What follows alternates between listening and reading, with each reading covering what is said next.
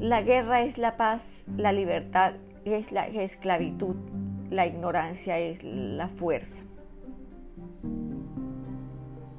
Nuestra sociedad se ha caracterizado por la autonomía, por creer que el pensamiento crítico es rebeldía y un cambio de opinión, una lucha incansable que termina engangrenando la mente. Que el nombre Eric Arthur Blair puede sonar nada familiar, pero si hablamos de George Orwell, cobras como Rebelión en la Granja pueden resultar realmente conocidas. Con este programa iniciaremos una trilogía de distopías donde analizaremos el mundo actual desde una visión preapocalíptica para entender cómo nuestras sociedades han llegado a ser lo que son ahora. Que en 1984 Londres está controlada por un gobierno totalitario, que el gran hermano lo vigila todo, absolutamente todo la mano que ejecutora la policía del pensamiento controla cada aspecto de la vida de los ciudadanos. Un hombre llamado Winston Smith, trabajador del Ministerio de la Verdad, intentará rebelarse contra el régimen opresor. El gran hermano que nos presenta Orwell, si bien hace referencia al concepto de panoptismo que nos muestra Michel Foucault y Jeremy Bentham, donde el hombre es controlado por medio de la censura, pero también de las telepantallas, que son un ojo que continuamente vigila hasta el más mínimo gesto.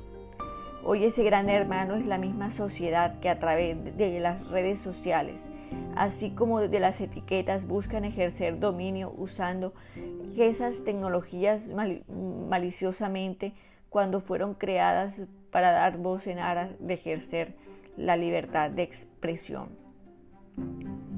La supervigilancia que existe en países como China, donde por cada siete habitantes existe una cámara y usando la promesa de seguridad se establece un sistema de control y censura que se ocultan a través de las redes sociales donde quienes se pronuncian contra, la, contra el régimen son víctimas de persecución política.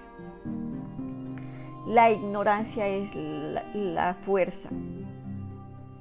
Que el partido presentado por Orwell se mantiene en el poder alimentado por la ignorancia de la sociedad.